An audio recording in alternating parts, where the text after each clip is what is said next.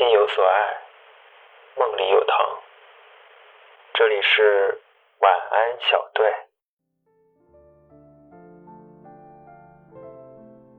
毕业的那一年里，每个人都是最慌乱的。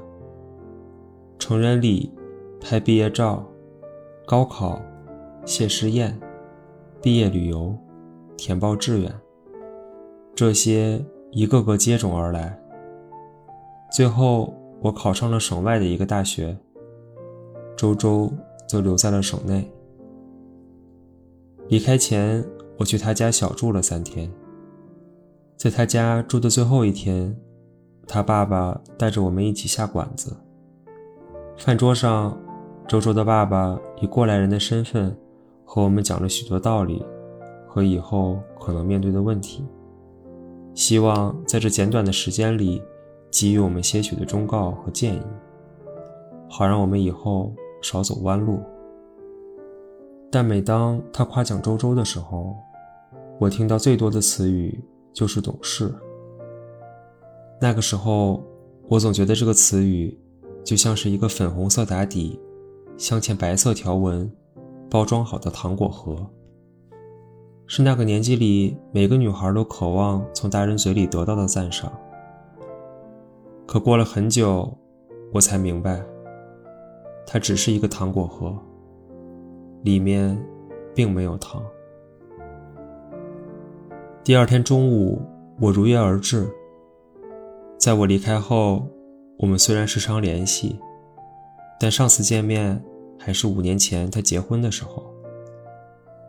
我坐在他的对面，看着他，眼角和脸颊周围。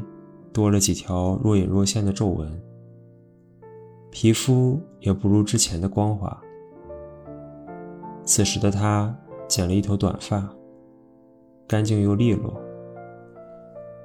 我低头喝了一口葡萄汁，说：“嗯，这味道还是老样子。”他笑了笑说：“是啊，也就这个串串疤还是上学时那会儿的样子了。”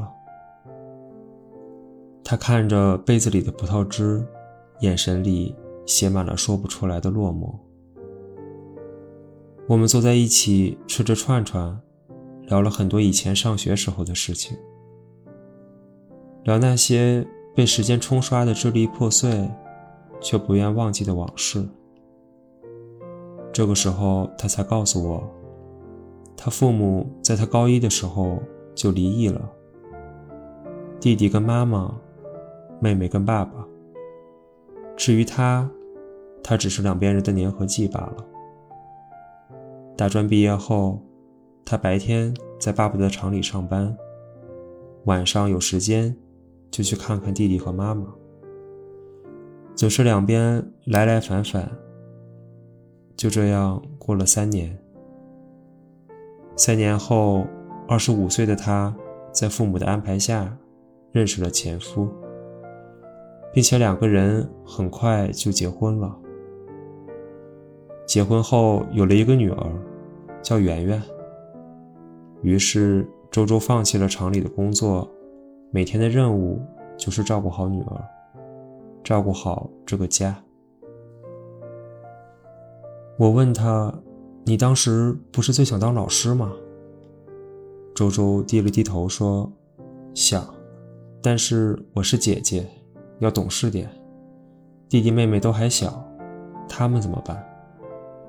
这时我的心咯噔一下，当年饭桌上的那两个字又开始在脑海里打转。